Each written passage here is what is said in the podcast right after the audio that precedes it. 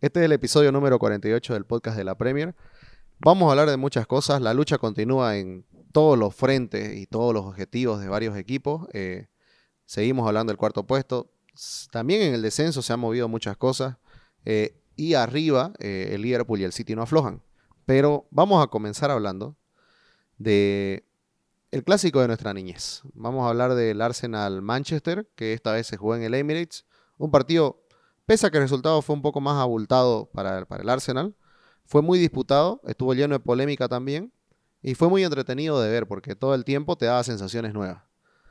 ¿Cómo lo vieron el partido? ¿Qué tal te pareció, Joselo? A ver, el partido del Manchester realmente fue casi nulo. Había dos jugadores, que, tres jugadores que jugaron el partido para el Manchester que eran De Gea, Ronaldo y Elanga, a mi gusto. El resultado quizás va de acuerdo al desempeño de ambos equipos para el partido, pero aún así hay situaciones aisladas donde pudieron haber cambiado el resultado del mismo, que son las situaciones de penal que no se le cobró al Manchester. Está para discutir y a mi, a mi parecer no, no es cobrable, pero sí observable el penal que le hace Elanga, que le hace Gabriel. que le hace Tavares y, lo que realmente más que observable era cobrable desde, primera instancia es la mano de Cedric. Fuera de que Bruno Fernández haya, haya fallado un penal, para mí son dos potenciales, dos potenciales penales que le hubieran cambiado el, el, ritmo al partido o el destino del partido. Sin decir que el Arsenal no se mereció la victoria. Merecía victoria el Arsenal. La verdad, inclusive hasta más goles quizás merecieron, pero estas dos situaciones pueden haber cambiado el rumbo del partido. No sé, mira, yo, yo siento que el Manchester jugó bien.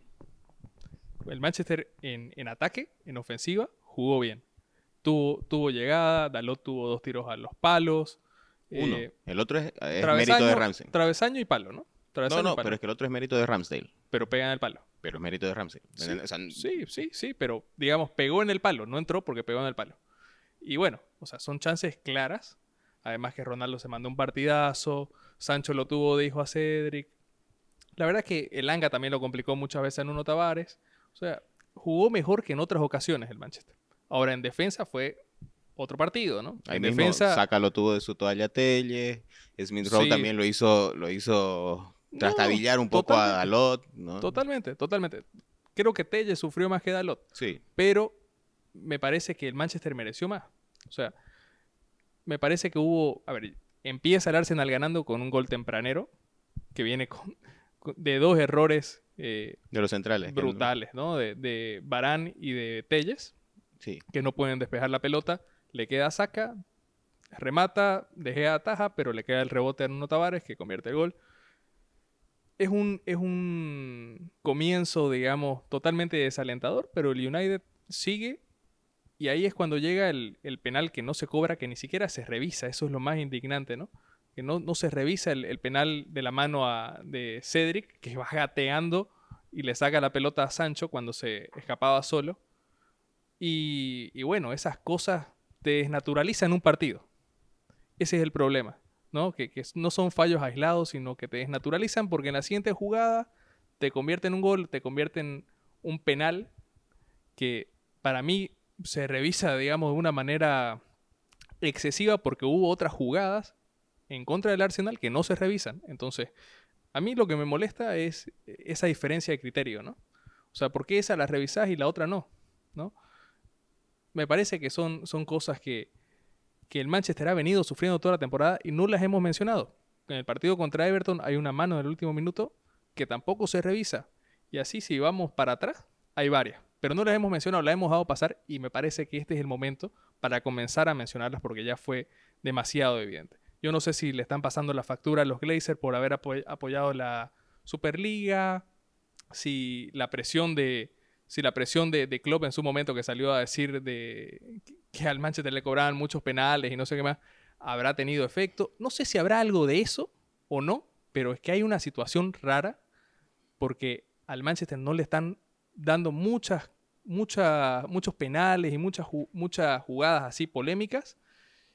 Y bueno, no en se contrapartida, así Daniel, a ver, si hacemos una retrospectiva en varios partidos de la temporada, hay expulsiones que no ha recibido el Manchester United, golpes a destiempo de Bruno Fernández, que ha sido uno de los que más ha pateado, o sea, ha llegado a destiempo con plancha, revisar. Una de las que recuerdo además es contra el Soton, que golpea a un al lateral derecho, si no me equivoco, después de una jugada. Ronaldo pateando en el clásico contra el Liverpool, que era expulsable, lo charlamos cuando hicimos ese programa.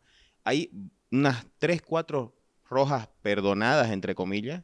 En partidos al- que ya tiene perdido el Manchester. No no, tiene y, sí, no, y, y eso, eso, eso, eso sí te lo recalco. Son jugadas que por, han sido productos de la frustración, pero no quiere decir de que no se las hayan perdonado.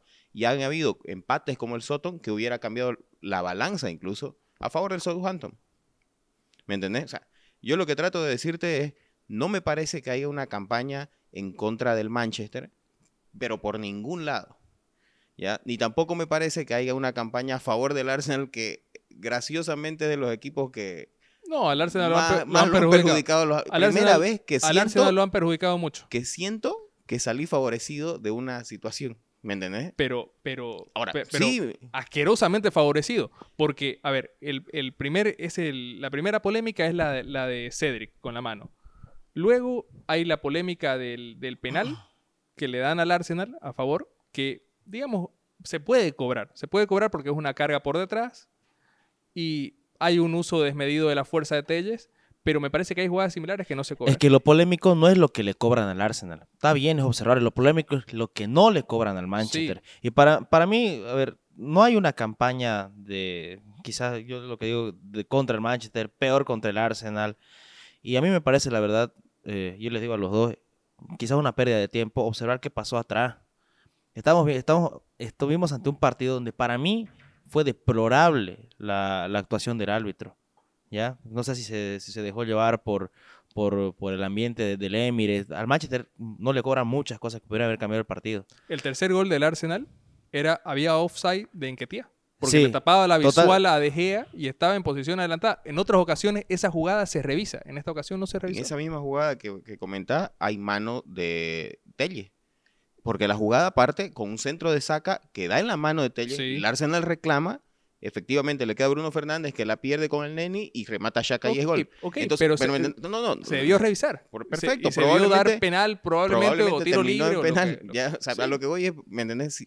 Creo que los errores han sido para ambos. ¿Me entendés? O sea, o, o podri- o sea, en, ese, en ese caso, no, No, no, no fueron. es roja ambos. para Bruno Fernández. No fueron para ambos. es roja para Bruno Fernández la patada.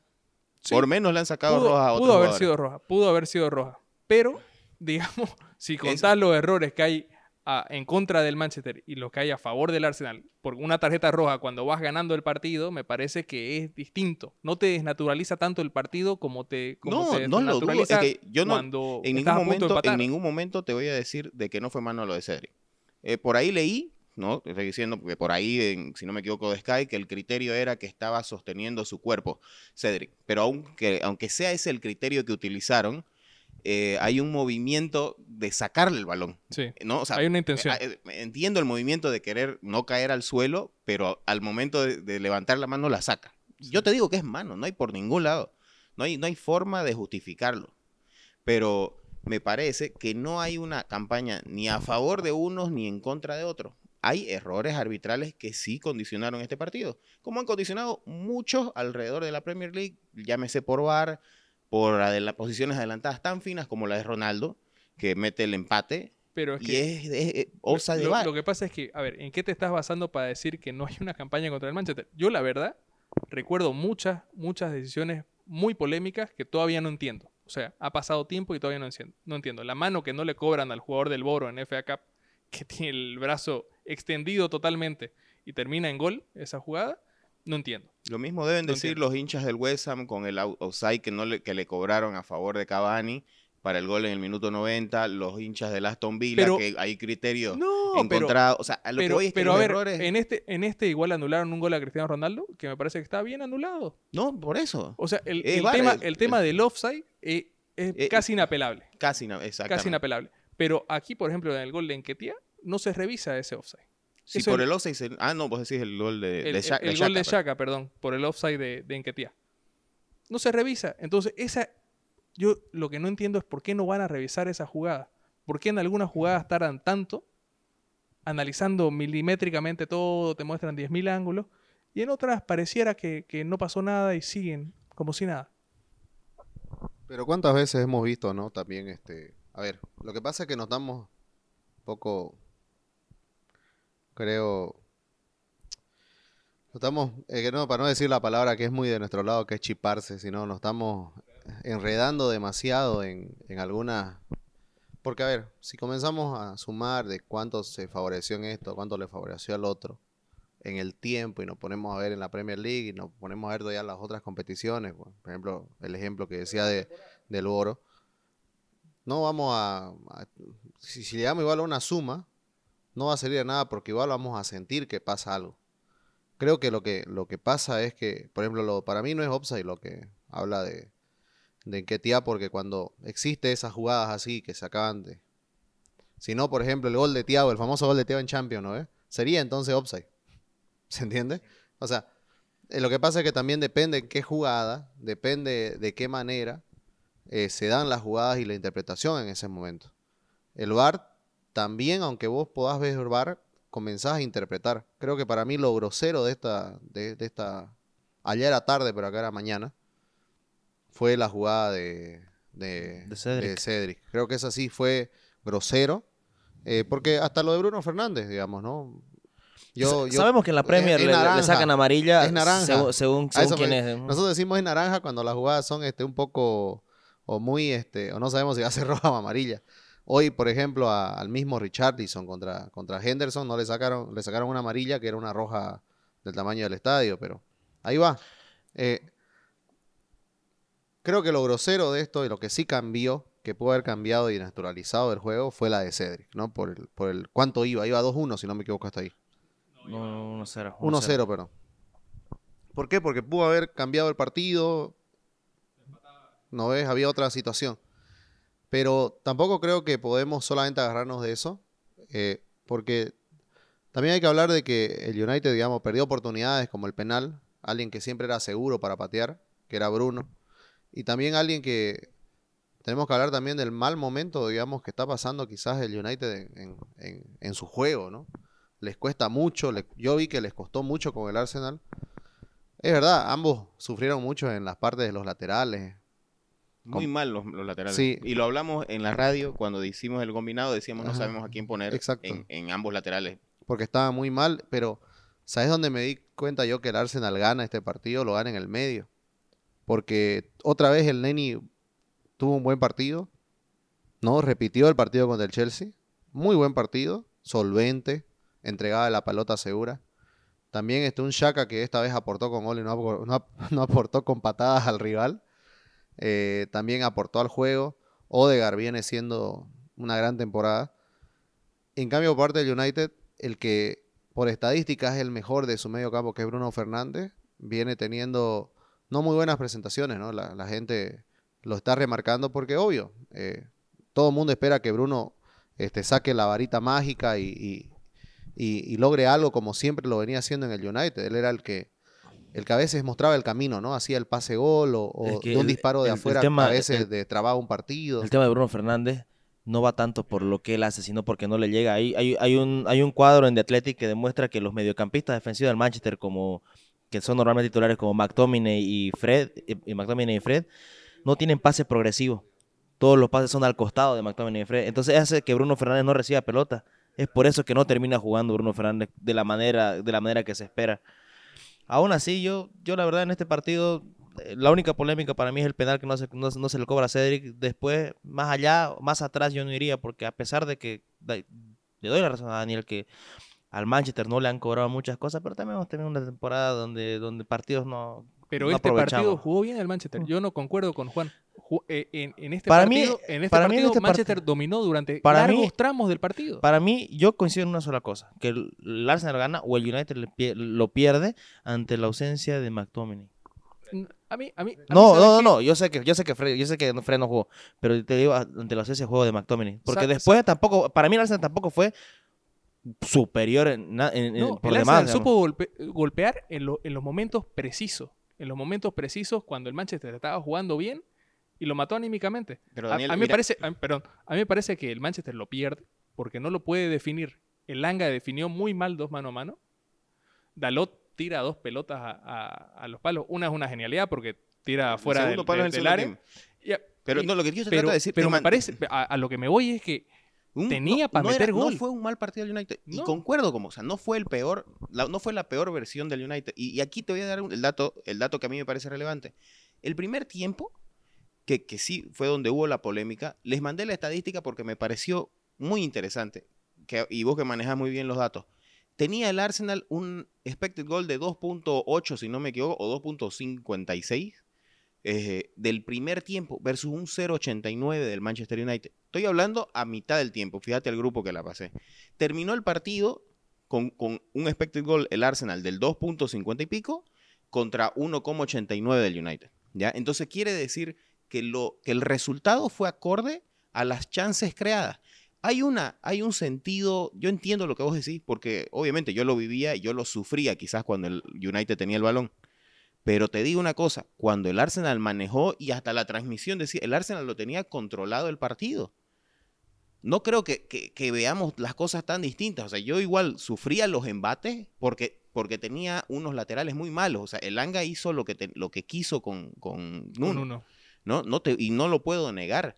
Pero esas sensaciones no eran, trans- no eran producto de un maravilloso juego del Manchester, eran No, producto de deficiencias del Arsenal. Sí, ¿Me totalmente. entendés? Eran, eran, eran producto de, de, digamos, brilla- brillantez individual del Manchester, que Ronaldo estaba muy inspirado, Sancho también jugó muy bien, pero, digamos, esos expected goals, la cosa es que también en qué momento se dan, en qué momento crea el Manchester esas oportunidades. Para, un- es una percepción mía, por ahí vos tenés otra, pero a mí me parece que el Manchester genera muchas oportunidades cuando había una diferencia de un gol solamente. Eh, em, Entonces, yo- entonces ahí estaba a tiro de empate y, y me parece que hubiera podido cambiar el rumbo del partido. O sea, luego el Arsenal sigue produciendo oportunidades porque el Manchester baja totalmente los brazos, se cae anímicamente y ya no tenía argumento. Y es probable, le podía meter incluso quizás un gol más, quién sabe. Pero la cuestión es que en los momentos en los que todavía estaba en combate el Manchester, merecía llevarse algún gol más. Yo, por ejemplo, a mi percepción, el, el momento que desaprovecha el United no, es el, no está en el primer tiempo, está en los primeros 20 o 25 minutos de la El- segunda etapa. Ahí es donde es ese momento. El primero no te voy a decir que no estaba en cancha el United porque ti- tiene un palo. En contrapartida, le saca, un, le saca un balón eh, de Gea del mano Neni mano de, de y, Elanga, y, y un- uno en. En Quietá eh, tiene eh, por el otro eh, lado. el mano a mano del- a, a Elanga, que le ataja a Ramsdale, que es la primera, La el primera primer del partido. de- del del Manchester. partido. Y luego eh, el penal que supuestamente le hacen uno, que en realidad a mí me parece que esa no debía ser penal. Pero luego veo el penal que le cobraban al Arsenal y le digo, debieron revisarla, porque es la misma norma que se aplica, ¿no? Carga por la espalda. Pero ahí el Anga tenía para deci- definir y, y el, el chico busca el penal antes de definir, me parece Totalmente. deplorable. Y si hubiera aprovechado esas oportunidades, el Manchester hubiera encontrado otro partido, sabría otra situación. Sí, y si el Arsenal también hubiera... o sea, a ver, yo creo que... Yo, sé que no vamos a llegar a un punto intermedio porque tenemos... Podemos llegar a un punto intermedio, pero tenemos opiniones muy distintas y percepciones distintas. Pero tratando de encontrar, yo concuerdo que tuvo momentos el United, porque yo lo sufrí, me- digamos, viviendo el partido. Pero, pero creo yo que se va merecido en el juego el Arsenal vencedor de este partido. Merecido. No, no encuentro argumentos para decir este partido lo debió empatar o ganar el United. Eh, o sea, en resumen, si me, si me das a mí para esto, y no lo digo camiseteando, lo digo, sí tuvo sus momentos el United, también tuvo sus momentos el Arsenal, y después incluso lo supo manejar muy bien desde ese último 20 minutos del Arsenal. Lo- el último Entonces, tramo, porque Sí, se cae anímicamente con, el- con el tercer con gol. el penal y con el tercer el gol. tercer gol debió ser revisado. Sí, ser no, revisado. Para mí era offside, pero así. Para mí era penal primero. ¿Me entendés? Es que debió irse. Si en el primer, si en el primer gol del Arsenal anulan el gol y dan el penal, ¿por qué no hacer lo mismo en esta ocasión? probablemente. o sea, probablemente. Es que, y- es que son, criterios, son criterios que están mal y hay que señalarlo. Vos, vos, Bruno, venís señalando muchas veces entre chiste y chiste, tal vez, que a Shaka le arbitran de manera distinta. Y está bien, bárbaro. y es real. Hay que, hay, que, hay que señalarlo. Ahora, déjame a mí reclamar que al Manchester no le están cobrando penales. Porque, ¿sabes qué? El Manchester ahora no tiene la Por- capacidad para combatirle al rival y al árbitro encima.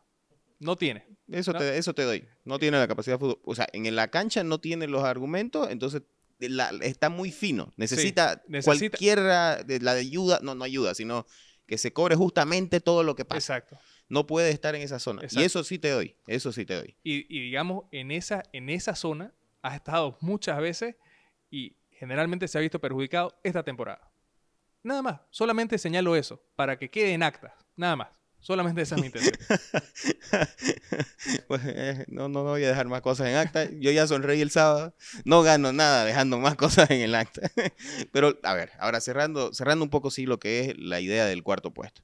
Para ustedes se, se cae de la carrera ya el United por el cuarto puesto estoy hablando, no por ir a Europa. Mira, Porque- inicial, inicialmente, ah, por el cuarto puesto yo creo que está difícil. Está difícil. Ahora, hay que ver qué, qué hacen los rivales también, ¿no? El Tottenham empató luego con el, con el Brentford. El West Ham perdió. Y hay que ver porque todavía le quedan partidos complicados al, al Arsenal y al Tottenham. Ahora, si me decís por merecimiento y por lo que realmente te puede dar esta plantilla del United, yo lo veo complicado. La plantilla está caída, el equipo está totalmente dividido. Ragnick está disparando contra todos los jugadores porque parece que la visión ya es hacer la limpieza, pasar a la limpieza de la próxima temporada. Y, y así es complicado luchar Siendo- contra equipos compactos y bien, bien armados. ¿no? Siendo positivo y matemáticamente, sí se puede y todo se puede definir en cómo termina el partido que se enfrentan, juegan todavía, ¿no? Arsenal Tottenham Claro. en ese partido. Pero de una manera realista, yo creo que el Manchester se cae del, del- del cuarto puesto por completo, por como por tendencia, ¿no? Por, por lo que viene haciendo, por la producción de goles que viene haciendo, por lo que viene recibiendo, creo que eh, llegar a Europa League sería todavía qui- qui- quizás un, un premio no merecido para esta temporada del Manchester. Como hincha, quiero que llegue lo más, lo más lejos que pueda, pero no creo que llegue al cuarto puesto. Ahora, ahora lo- los otros equipos, digamos, no han sido tampoco tan confiables. No. Entonces, siempre el contexto te da una mano, ¿no? Mira, Y yo, el, yo- Arsenal, el Arsenal di- sorprendió porque los partidos que supuestamente eran ganables los perdió y los que eran muy complicados los ha sacado adelante. Yo Nadie lo- esperaba seis puntos de, en estos dos partidos contra Chelsea y el United y el Arsenal lo sacó. Yo lo dije antes y lo sostengo ahora. eh, para mí el equipo que por merecimiento debería jugar Champion es el Tottenham.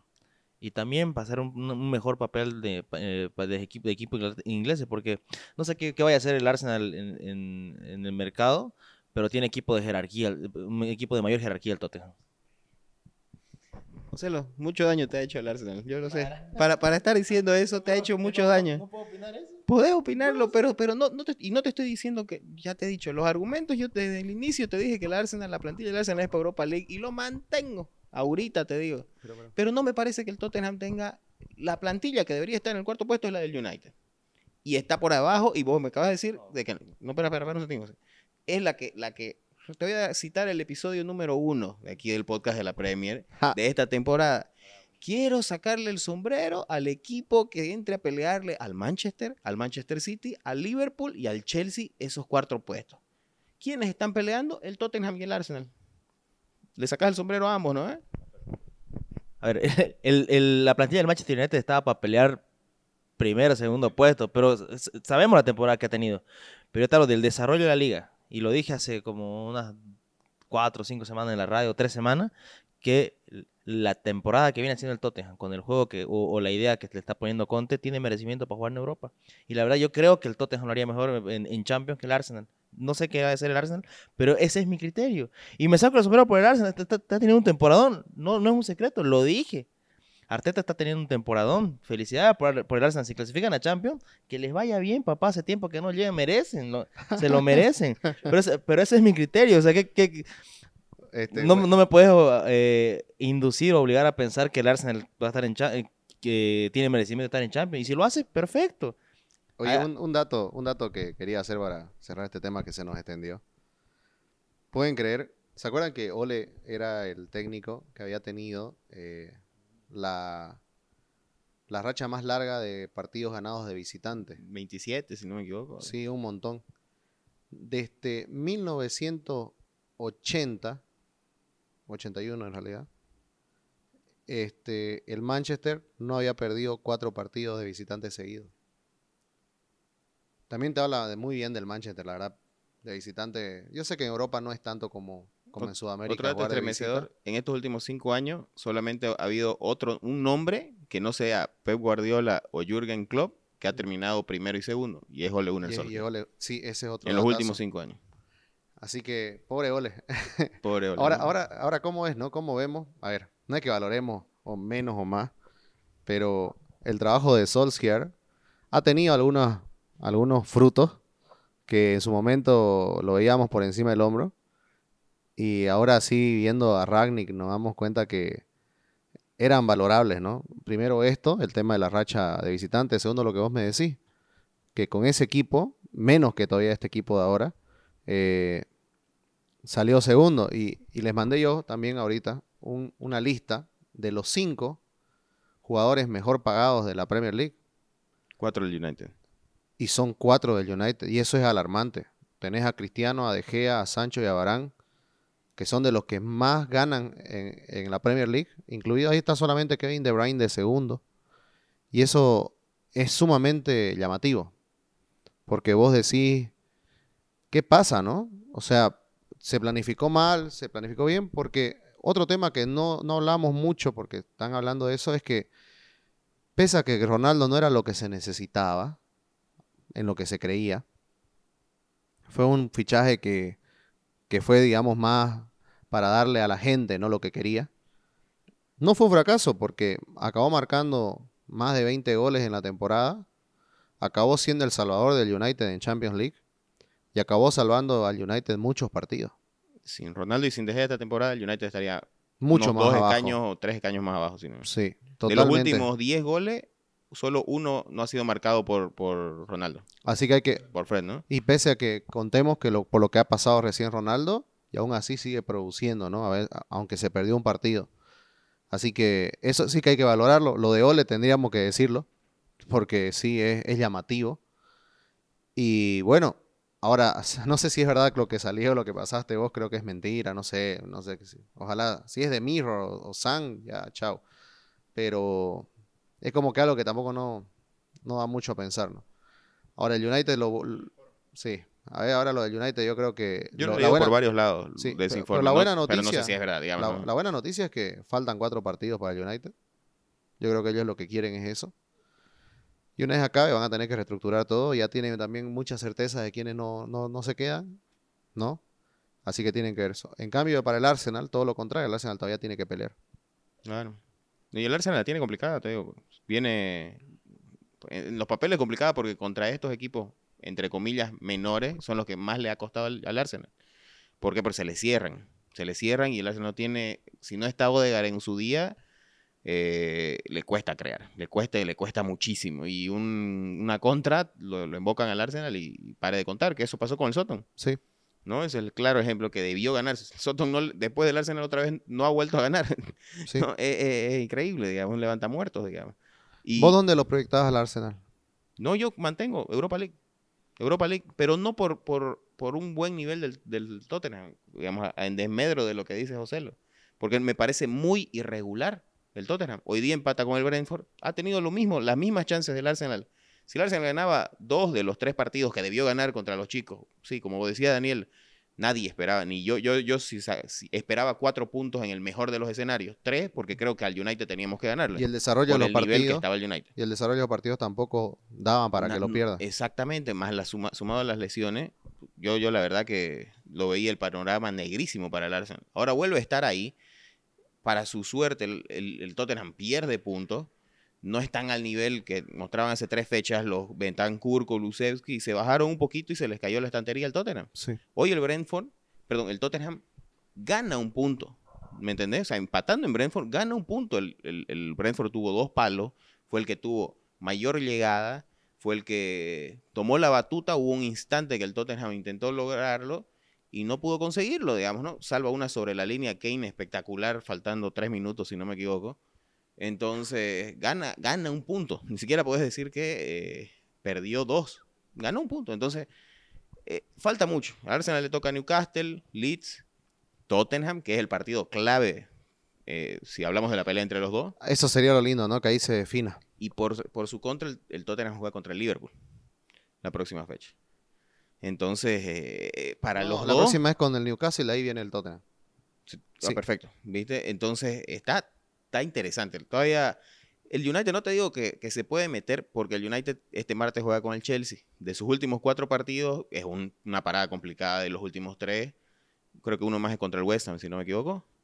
Eh, no sé si me corrigen. No, no, no recuerdo, pero igual el, el complicado es el para el United es el Chelsea y de ahí tres partidos fáciles.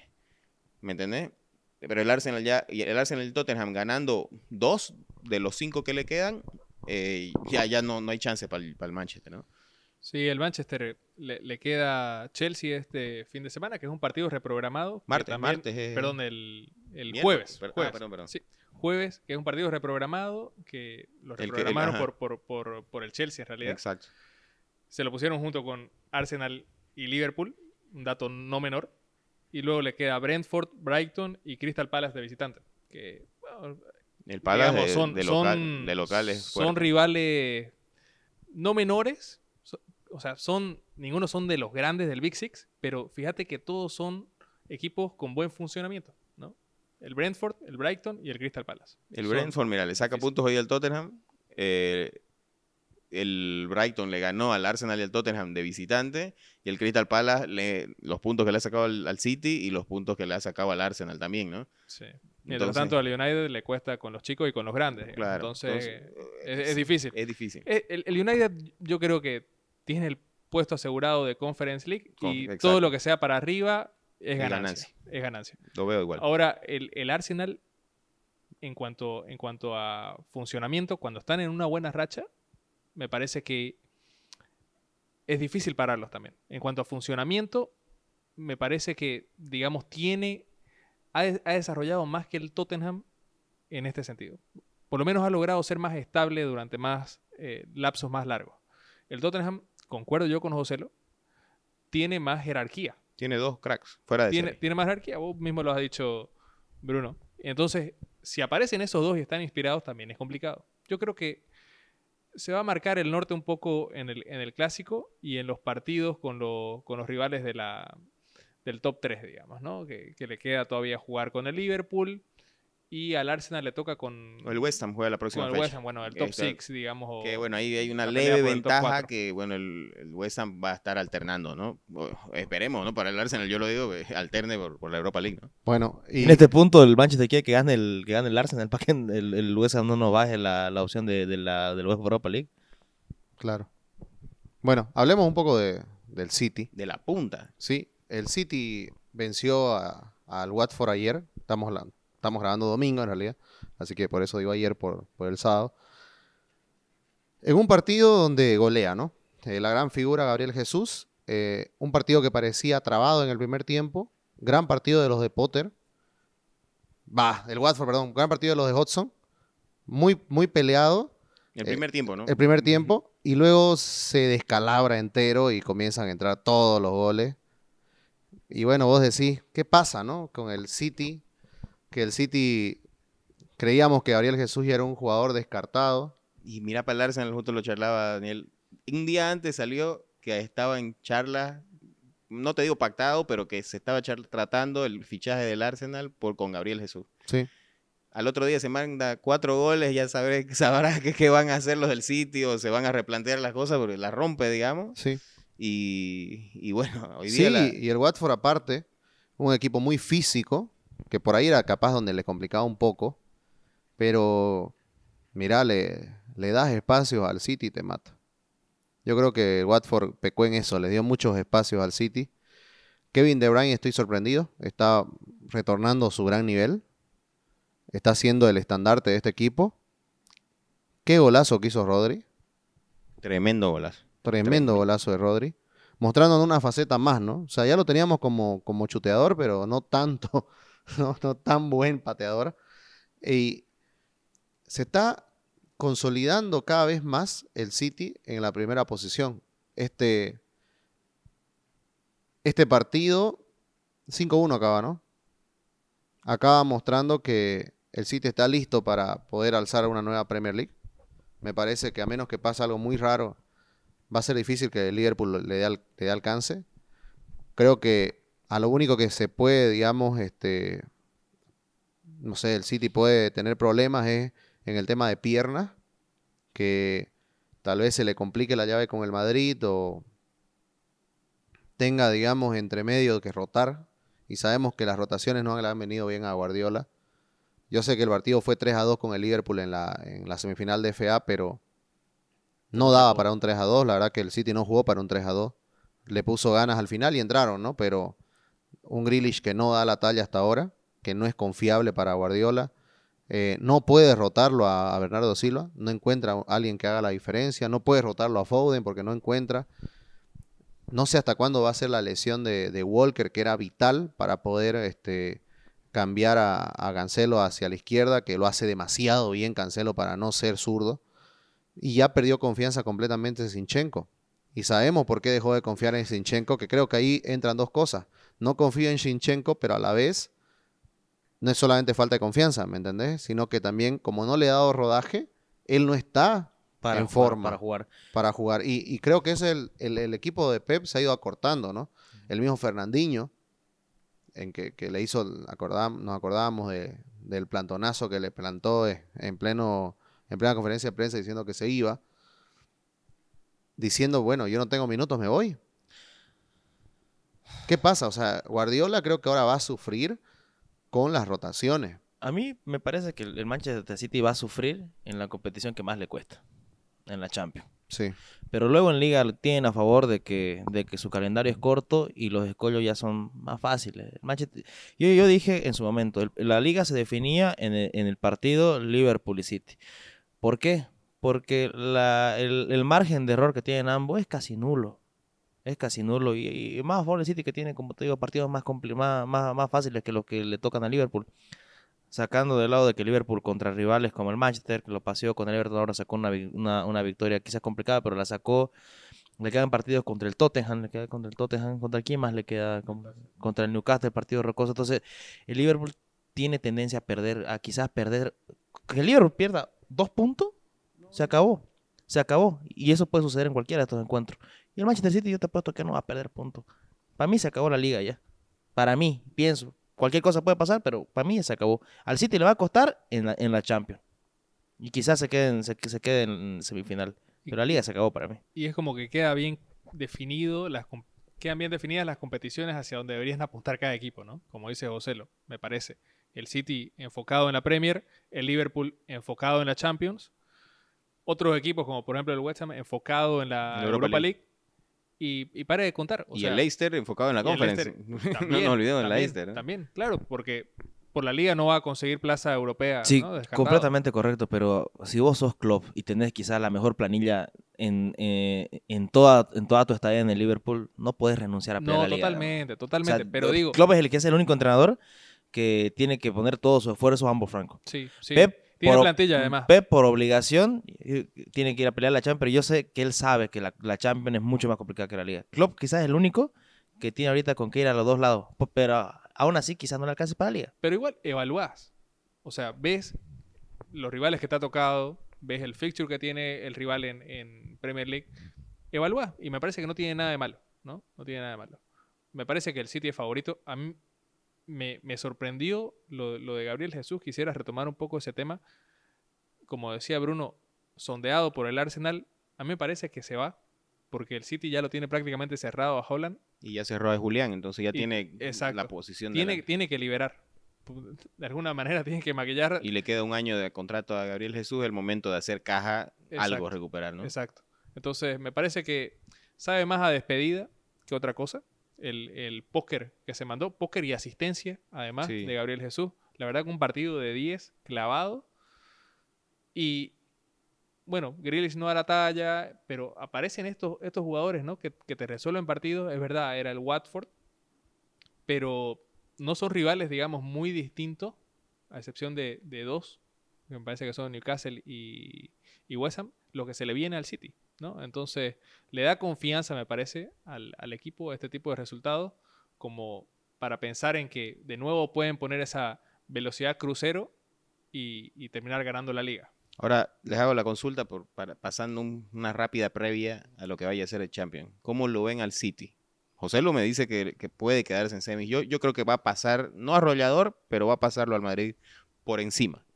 O sea, pero no de una manera que lo va a patear en el piso, simplemente que lo va a pasar con contundencia. Ida eh, se juega inicialmente en Manchester y de ahí van al Bernabéu. Yo creo que este es el partido donde el City lo va a definir.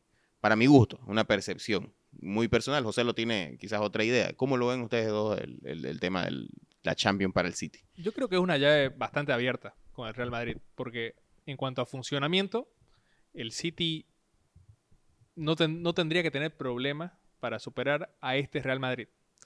Pero sabemos que es Real Madrid y es la Champions, ¿no? Le, le pasó al Chelsea y generalmente le pasa a, a varios equipos. Te tira la chapa y es complicado. Me parece que va a ser una prueba de fuego para demostrar que este ya es un equipo mayor de edad, ya es un, un equipo Maduro. maduro, preparado para enfrentar este tipo de situaciones, porque quedaron dudas luego de la final perdida ante el Chelsea. Entonces me parece que es el momento de ratificar y de demostrar nuevamente de que debe ser un equipo temido en Europa, ¿no? De- debe demostrar esa, esa fiereza para, para que el rival que le toque en la final llegue con, con cuidado. Me parece. Eh, Pues yo te, hablo del City. ¿Por, por qué, ¿Por qué puede quedarse? Porque el primer partido no cuenta con el jugador más importante de su plantilla, que es Cancelo. La Sí. ventaja, la, la ventaja es que juegan en Manchester, está bien.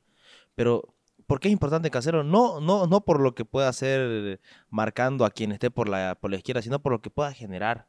Ahora, Walker me decía que está lesionado Walker. Sí, ese es el ¿Quién problema. juega, papá? Sinchenko a la fuerza, yo creo. Y Stones y- de- y luego Stones, y no te sorprenda ver a, a- a Stones, Laporte, Díaz y a qué. Sí. Entonces, y luego el, el City, ¿qué hace? El City depende mucho por cómo se sostiene atrás y, por- por, por cómo se proyecta Cancelo. Y ahorita digo, el City va a le va a faltar el tema de rotación para la Champions. Por eso para mí el City se puede que es favorito para quedarse ahí. Y el Real Madrid ahorita está con el envío anímico en Champions. Para mí, igual no, no te digo que lo va a pisar, pero sí va a sacar la casta y, y- más que todo la, la plantilla que tiene el Real Madrid. No digo que la, la del City sea mala, pero es muy clave para que, para que se ponga, para que se vuelva Saiyajin el City, la presencia de Cancelo. Y en el primer partido de- eh, depende mucho, es como yo les decía, igual, pese a que el del Chelsea, si en el, partido en, Londres no lo gana, eh, está eliminado, al- eliminado a la mitad. Para mí me pasa lo mismo. Si el Manchester City saca un más resultado contra el Madrid en Manchester, ya fue. Ahora, ahí lo que dice José es, no es solo Cancelo, es Walker. Su, su confiable, claro, vos lo nombraste, pero su confiable, creo, para defender y para poder hacer esa famosa línea de tres, que yo creo que va a ser a lo que va a apostar este Guardiola, obviamente en ataque, ¿no? Stones, digamos, obviamente que fungía en la formación que está en los papeles como lateral derecho, pero lo que en realidad pasaba era que formaba una línea de tres para proyectar y más por izquierda. Y no te sorprenda que en los papeles aparezca un Marés o un Foden o un Sterling como lateral. Pero en realidad cuando ya se juegue en la práctica, se va a formar una línea de tres y ellos van a quedar como libres. Este, el problema es en defensa. ¿Por qué? Porque justamente la zona derecha es la que tiene que pelear contra Vinicius. Y tenés a un City que sus defensores son muy buenos, son muy físicos quizás, y son muy inteligentes, pero siempre acaban perdiendo mucho, excepto Rubén Díaz en el tema, este, el tema de velocidad. Perdón, ese, Rubén Díaz es el más lento, perdón, al revés, y los otros dos tampoco son jugadores demasiado rápidos y acaban perdiendo mucho cuando tienen espacio. Acuérdense cuando no encontraban las contras del- de los Spurs, a Son nunca lo encontraron, a Kulusevski nunca lo encontraron, contra el Crystal Palace fue lo mismo, porque Bien. ellos pierden, y si me remonto más atrás, cuando Adama Traoré estaba en, el, en modo Supreme, no lo encontraron nunca contra los Wolves. Así que a lo que me voy es que un Vinicius puede hacer mucho daño a esta defensa del City. Valverde por el otro lado. Exacto. Si no están Walker y Cancelo. Porque para mí eran los dos titulares, los dos laterales titulares. No es que solamente pierden la derecha. Es complicadísimo. Se le complica al City porque él va a tener que salir a plantear y no va a estar seguro en la última línea. Va a tener inseguridades con este tema. No tener a esos dos jugadores le va a bajar. ¿Y qué, en qué me favorece a mí como hincha del Liverpool? En que yo sé que el Madrid no puede llegar tan como favorito, ¿no? Porque sabemos lo que ha venido dando el City. Pero lo que dice Daniel es verdad, es una serie abierta por las condiciones de cómo llegan ambos. al llegar mermado así el City en una zona crucial del campo para, para el juego de Guardiola y para el ataque del rival, es preocupante y esto le puede comer muchas piernas al, al City. Por eso es que yo más bien no, no descarto que el City pueda dar un tropezón en liga al no tener, al tener jugadores que van a estar cansados, ¿me entendés? Va a estar obligado a rotar. Este fin de semana estoy seguro que va a rotar Guardiola. No, Porque hoy, ya rotó con, con Gabriel Jesús, con Grealish, Sí. no jugó Foden, no jugó Bernardo, que es de lo increíble que no llegó Bernardo. O sea, ya es que también venían de una Sí, totalmente. impresionante. Mira, me van a hacer cambiar de opinión, la verdad. Están muy buenos los argumentos de los tres. A- o sea, a favor de que la serie está. Para mi gusto, yo la veía la serie, no te digo. No cerrada, pero no a favor pero de a alguien. favor del City. Y se decantaba un 60-40, por así decirlo, en, en mi percepción. Pero los argumentos de los tres eh, eh, están bastante sólidos para emparejarla. Y creo Sí. que lo de Cancelo, la verdad que no lo había, no lo había recordado que, que no va a tener. Y lo de Walker. Sí, Tiene- mucha razón, va a estar bueno. Lo bueno es que el, miércoles lo vamos a analizar ya en la radio a detalle. Sí. es lo que pasa. Ahora sí, vámonos a, a Liverpool. Aquí te, te dejo sonreír Sí. en este clásico. Pero una consulta rápida. ¿Qué, ¿Qué te hace reír más? ¿Seguir en la competencia de la liga o que lo estés mandando al descenso al Everton? No lo estamos mandando todavía al descenso. Tampoco disfruto tanto mandarlo al Everton, porque te digo una cosa. Por Richarlison sí me alegraría, ¿no? Qué tipo insoportable. No va a haber clásico. Pero no va a haber clásico. Aparte, el Everton siempre ha sido un club que se ha portado. O sea, siempre a veces le decían el derby amistoso, nunca tuvo nada amistoso, la verdad que se quieren matar. Pero este, siempre fue caliente ese derby. Pero lo bonito es que el Everton siempre como institución y el Liverpool también de manera recíproca, siempre hubo un tema de camaradería, ¿me entendés? No, y además que eh, lo que he leído bastante, y ustedes que leen igual mucho periódico inglés, para Inglaterra es probablemente el, cuar- el cuarto grande es el Everton. Por Totalmente. De, de títulos, o sea, de títulos locales, Históricamente. El cuarto grande, o sea, siempre está Liverpool United, peleense ustedes cuál va Claro. primero. Arsenal. Arsenal, y de ahí entra el Everton. Históricamente, yo sé que ahorita ha salido el City y el Chelsea eh, con un poderío de la última década impresionante, o en los últimos 15 años, pero históricamente el cuarto grande es el Everton. Sí, es verdad. Ahora, el Everton, hay una tabla que sacan, ¿no? Que tenía invertido más dinero que lo que invirtió el Liverpool en no sé cuántos años, ¿no? Estaban, Del 2016, creo. ¿no? claro, ¿no? Y bueno, el Everton también ha fichado jugadores caros, pero el Everton ha estado cambiando mucho de técnico, no dando continuidad a proyectos, teniendo muchos problemas. Por eso es que ahora está peleando el descenso. Y llega un Everton bien discreto a, Anfield con un gran planteamiento de Lampard, gran planteamiento de Lampard en el primer tiempo, pero el Liverpool enfocado en su, en su objetivo. Si ustedes se dan cuenta, el Liverpool cuando había un lateral trataban de sacarlo lo más rápido posible. Cuando había una falta trataban de sacarlo lo más rápido posible. Porque decían, como no podemos meter pases entre líneas porque estos chicos están bien cerrados atrás, lo que vamos a hacer es golpear la roca con gotas, ¿no? Que caiga una gota de agua cada momento. Hasta que la partieron. El tanto fue, tanto fue el cántaro a la fuente. ¿Sí? Eso hizo el Liverpool. Si ustedes ven, todo el primer tiempo, el Liverpool no baja la intensidad. Muy buen partido de Gordon y Mikolenko. Esa banda estuvo muy buena. Por eso es que Trent no estuvo tan inspirado, porque estaba muy ocupado y preocupado. Y también este, Salah en el primer tiempo estaba muy bien controlado por Mikolenko. Mikolenko le jugó un partido muy físico en el primer tiempo. Bueno, ya en el segundo, tengo que hablar de la excelente dirección de campo que tiene Klopp.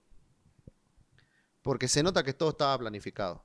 Cuando entra Origi, vos sabías, ¿no? Siempre yo lo digo, Salah y Mané son de los que no les gusta salir. Esta vez hace el cambio por, el, por Mané.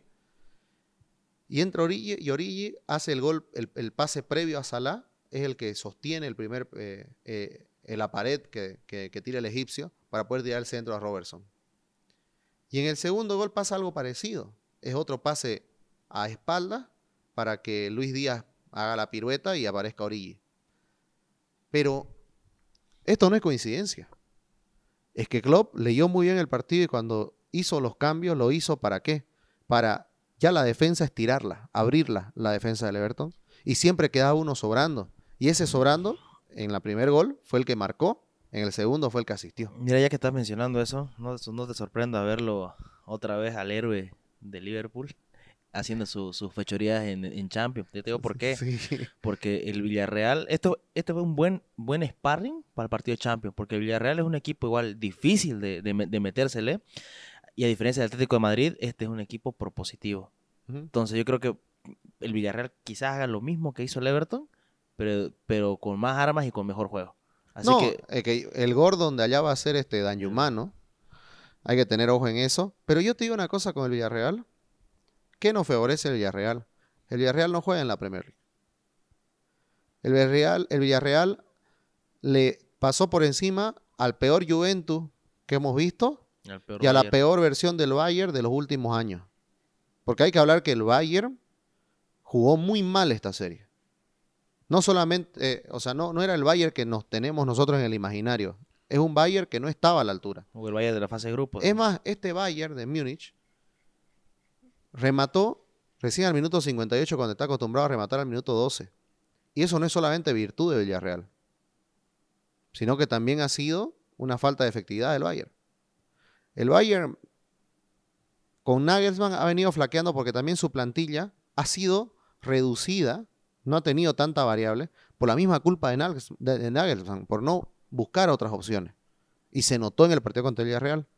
En cambio, el Liverpool te puede meter hasta Minamino como opción y te va a cambiar el partido, ¿no? El único que está en duda es Bobby Firmino, que está con una lesión en el tobillo, que están manejándolo. Pero después, yo me decís quién va a ser el tridente que hay con el Villarreal. Es que pueden ir cualquiera. ¿Por qué? Porque para mí lo, lo- lo que el, el debería ser Luis Díaz, Mané y Salah. ¿Y sabe por qué para mí debería ser? Porque creo que por la rotación son los que van a ir.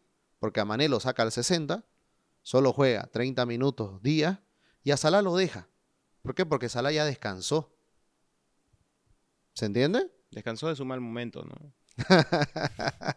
y aparte de eso, oye, algo, un dato ahí muy bueno. Salah, desde que saliera un dato, que Salah, para la producción de goles, ¿no? No de los goles marcados por él, hasta en asistencia, viene asistiendo, creo que seis, en seis goles viene participando en los últimos tres partidos, cuatro partidos. Claro, participación, ya sea Sí. con... Ahora, bueno, duda, lo- lo- volviendo así un ratito al Everton, Ajá. te quería hacer una consulta, y yo sé que ustedes lo han visto igual, Daniel y José, y hablando de las polémicas arbitrales. A mí me queda la duda si Matip la de Mati él le Gordon. empuja a Gordon. Es ¿No era que- penal? Ahí estaba cero. Era, fue un momento Muy positivo finito. del, del Everton, porque era ese momento que Gordon machacaba también, Sí. incluso Iwobi, que es impresentable, la verdad, el nigeriano. Pero este partido igual tuvo su No, momento. no, que- Iwobi tuvo, tuvo- no, no te quedes con la jugada que llegó porque no No, sale el yo balón, sé, porque yo sé, yo más sé. que eso no hizo tampoco No, yo Iwobi. sé, pero, pero tiene esos arranques, ¿no? Iwobi es, es un- Ahora- una mala versión de Vinicius, digamos, así, ¿no? Porque, Pero demasiado mala. demasiado mala, digamos. Pero, pero ¿te parece que no? ¿No te pareció que fue penal? A mí, la verdad que me queda Era cobrable. un momento clave del partido, 0-0, 65, si no me equivoco el minuto, No, no, no. 63, Sí, pero era, cobra- era, Era- cobrable. cobra- cobrable, totalmente, Sí. ¿no? Yo creo que sí. Era, pero ¿sabes por qué no no, te digo lo que vaya a cambiar porque después el Liverpool podía igual volverle a meter 2, 3. No, pero no lo cobran, creo, al final, porque no estaba muy clara la situación. Y por lo que había pasado previamente con Gordon. El piscinazo lo condicionó mucho. El piscinazo del primer tiempo fue pues mucha sinvergüenzura, ¿no? Y por eso creo que mm, la pensó dos veces, la revisaron. Creo que no la revisaron, perdón, la de, la de Matip. El árbitro estaba seguro de que no pasó nada. Es que hay una parte que sí pareciera al final, cuando está cerrándose la jugada, pero también tenés que considerar si llegaba al balón o no. Y no llegaba al balón. Creo que por esa interpretación fue que no lo acaban cobrando. Eh, patearon mucho los, de, los del Everton. Sí, Comieron se mucho piernas. mucho. Y, y la jodita de Allison al final Sí. a Pickford, Pickford, espectacular esa, ¿no? Sí. Esa la verdad que está... Es que lo que pasa es que se, se picó porque es que estaban provocando el mismo. de- te das cuenta después del partido, el mismo Fabiño sube una foto con, ah, con Richarlison persiguiéndolo, diciendo: este gran partido, grandes puntos, gran equipo. Como diciendo: nosotros somos grandes, ustedes son chicos. Este. Henderson con, con, con Richarlison se agarraron fuerte al final. Hubo. Hubo Du- este. Ducouré, hu- que, que lo alza Doucouré igual hubo, hubo al final del primer tiempo y Hubo amague de puñetes todo el tiempo. Pero está bien. Hubo es es clásico. Es clásico. como tiene que ser. Ahora, otra vez, Klopp muy inteligente. Ojalá siga siendo así. Yo creo que para, para este partido contra el Villarreal, ¿qué nos conviene a nosotros? Que el Villarreal no tiene tiene defensas demasiado lentos como para los de Liverpool. No son de confiar, por ejemplo. O sea, yo sé que ha salido Albiol figura en los dos, tres partidos últimos, pero contra el Liverpool no creo que le dé los galones. El mejor es Pau Torres ahí, ¿no? En esa Y línea. Pau Torres tampoco le va a dar los galones, creo, contra el Liverpool. Para ser sincero. No los veo frenando a la delantera del Liverpool. Para nada. Y encima no les llega, si no me equivoco, Gerard Moreno, ¿no? Al- al Gerard. Moreno no llega, que es el jugador pensante e inteligente del partido. Luego, el medio campo es Capoue, que gran champion de Capoue. Coquelin, que también está jugando bien. Coquelin también. Y este, los Chelsea. Todos jugadores de segundo grado, se puede decir, o de segunda Ex mano Premier. para la Premier. Pero yo creo que Liverpool no va a sufrir ahí. Creo que el momento de Thiago es sublime. No hay cómo darle Eso a sí. Thiago. Fabiño está jugando espectacular y no se siente si está Keita o está Henderson o está Curtis, no se siente. Así que no tengo problema yo en eso. A mí lo que me preocupa es el tridente para ver quiénes juegan. No te sorprendas que juegue un Simica para darle piernas un poco a Robertson. No creo que Tren descanse, pero sí, sí puede ser que por el otro lado. Es fija que entra con AT. Es fija que juega Henderson igual. Porque hoy día entró al final. Contra el Villarreal va a jugar Henderson. No, Thiago, Henderson, Fabiño. Fabiño. Cantado. Cantado. Y adelante para mí va a ser Díaz, Mané. Por cómo se dieron los cambios hoy. Que no te sorprenda. Yo metería contra los defensores lentos del Villarreal. Yo metería un vivo bárbaro. Yo lo metería a Jota. ¿Sabes por qué? Porque necesitas esa picardía. Ese que te come las espaldas. ¿No? Y hasta el día de hoy no los ha probado a ambos. Es más, para mí el partido de Villarreal era ideal para Firmino. Para volverlos locos. Yo te digo que Liverpool casi está un 80% adentro de la final de, de la Champions, que se va a jugar en París ahora. O sea, está, en- está Sí. consiguiendo vuelo en París, pero hay un entrenador copero al frente. Sí, y que nos, Esa es volcó, la nos variante- volcó un partido con el Sevilla en la final de Europa Esa League. es la variante, lamentablemente, que, que, que le juega en contra del, del Liverpool. Pero ese Liverpool era peor que ese Sevilla. Creo que ahora en, en línea por línea no hay cómo comparar el Sevilla, el Sevilla, perdón, el Villarreal, el equipo que maneja ahora Emery con el Liverpool. Sí, eh, es, es- Línea por línea no hay manera de comparar. Unai Emery es una estratega, sabe que se encuentra, un- sabe que se enfrenta a un equipo táctica y quizás físicamente superior, así que yo creo que el, el- el- el primer plan va a ser destruir o, o adormecer a Liverpool. Y tratar de ganar con Dañumá las espaldas de Sí, Trent. sí, No te Eh, sorprenda eh, que juegue a Gómez es descuidado. para es, eso. es descuidado eh, est- esta llave. Quizá me parece por papel la más complicada que también semifinales, ¿no?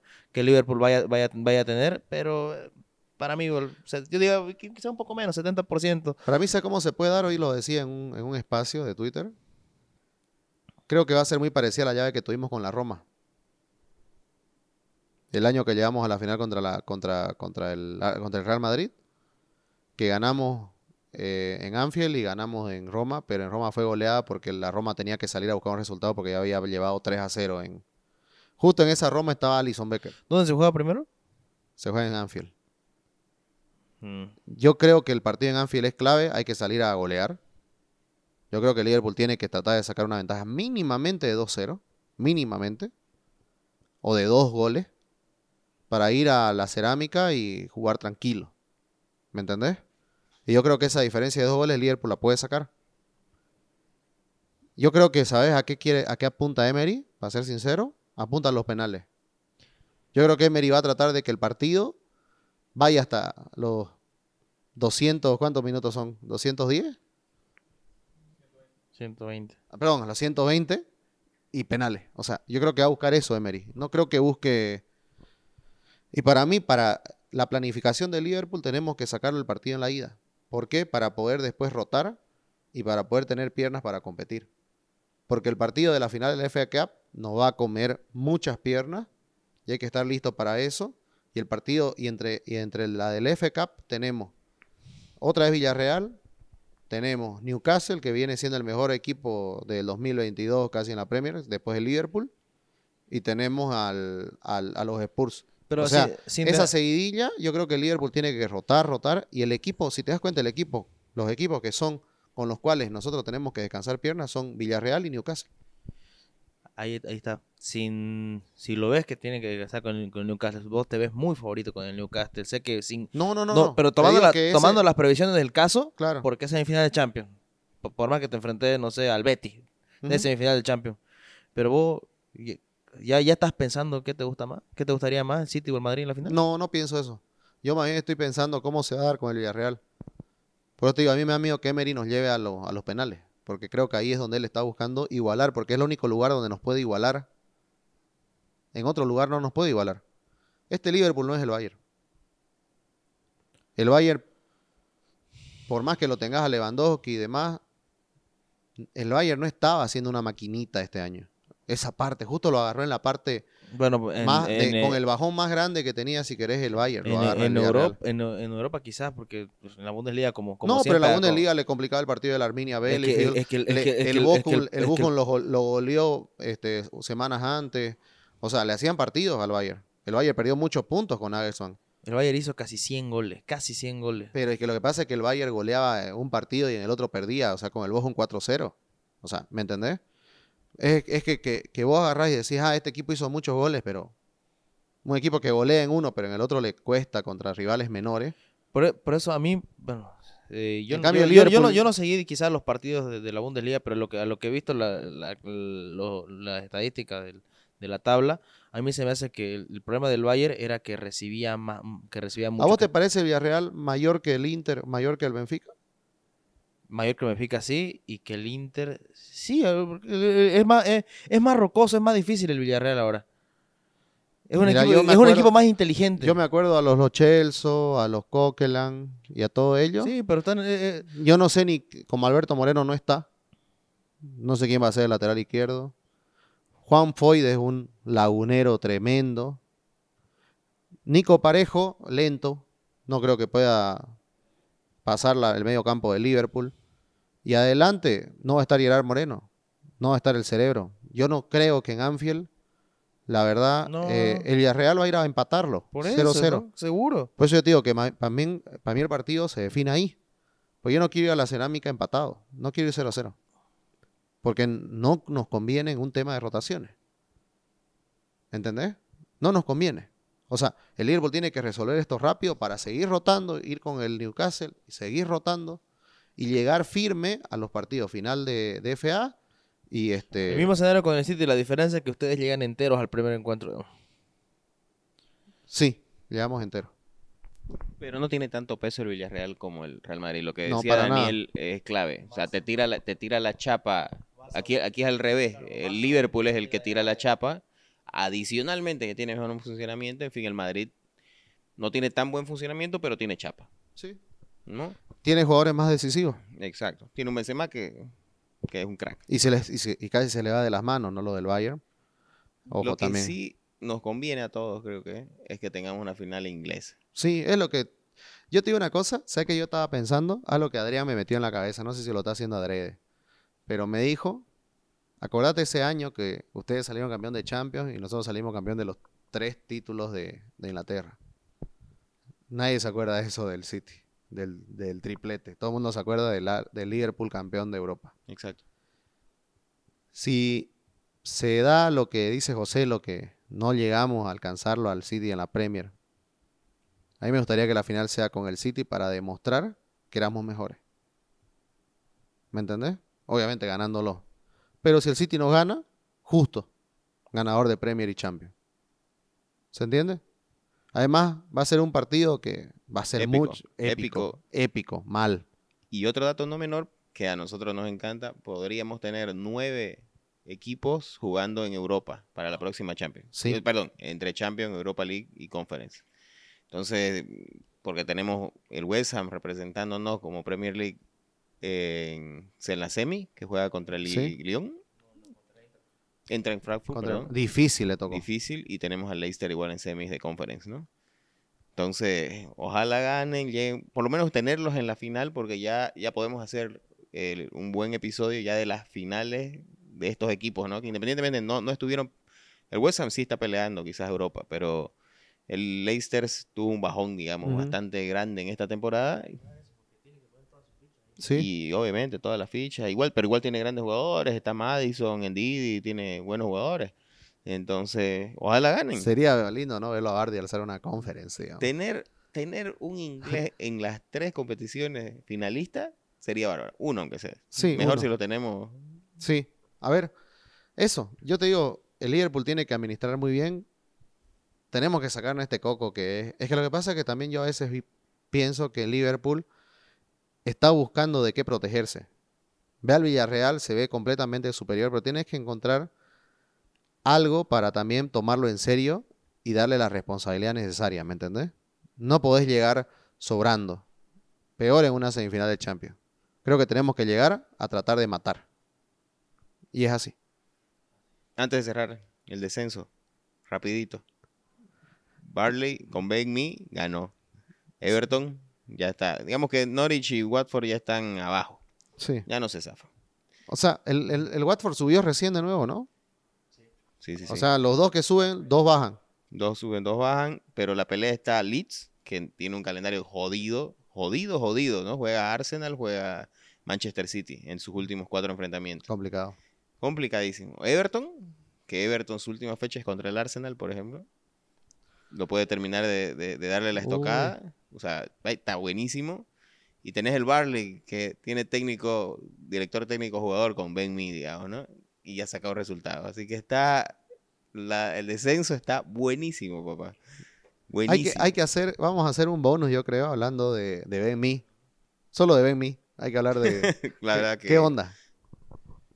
Bueno, y un, y un dato hablando de descenso, en este caso, pensando en la, en la próxima temporada, ya tenemos equipo confirmado. Subió el Fulham, ¿no? Con una temporada histórica de, de Mitrovic que viene haciendo ya más de 40 goles, me parece. 41 goles y 12 asistencias. Impresionante, impresionante. Ahora, en Premier, luego no le mete gol al arcoiris, ¿no? Exacto. Pero, pero, pero veremos. Veremos a ver si, si esta es la, la temporada de revancha. Veremos también si no es una temporada de ascensor, ¿no? Porque parece que año, año par sube uno, año impar baja el otro entre Norwich y Fulham. Exacto. Y veremos a ver si se rompe la racha. Pero un- bueno, el Fulham vuelve a la Premier, vuelve el estadio más lindo De del todo el inglés. mundo, de todo el Craven mundo. Cottage, Qué, ¿no? Craven qué hermosura que son esas imágenes del estadio del Fulham, Sí. ¿no?